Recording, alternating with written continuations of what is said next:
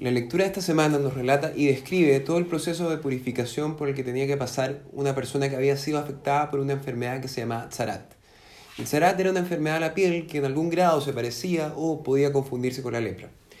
La principal diferencia entre ambas enfermedades es que la Tzarat era una condición que a diferencia de cualquier otra condición o enfermedad no tenía un origen físico o biológico, sino que esencialmente espiritual y derivaba principalmente de la conducta de la persona afectada principalmente porque ésta había hecho la yonarra o maldicencia, es decir, hablar, mal o chismorrear, y producto de esa acción, su propio cuerpo era afectado y se descomponía.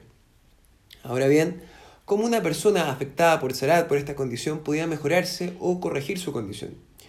El proceso en síntesis implicaba una revisión de algún sacerdote o Cohen para determinar si esa condición efectivamente lo, lo impurificaba para servir a Shem en el templo o vivir en comunidad o no. Si es que el sacerdote determinaba que la persona estaba afectada y en consecuencia estaba impura, ésta tenía que salir del campamento, de los límites de su, ciudad y vivir sola y alejada del resto.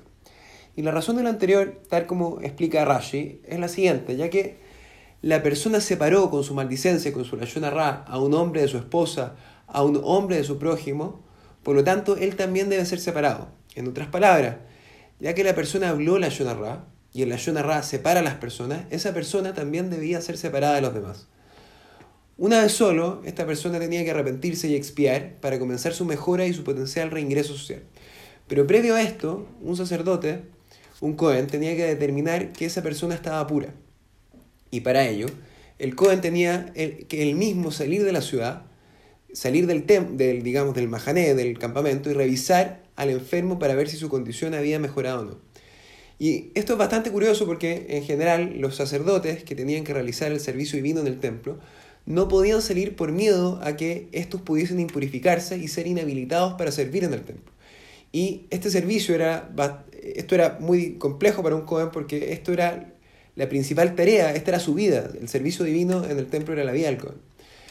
Y hay que pensar también que era muy fácil que el contacto con determinadas cosas eh, en estas visitas que hacían los Cohen a las personas afectadas, pudiese impurificar al mismo Cohen.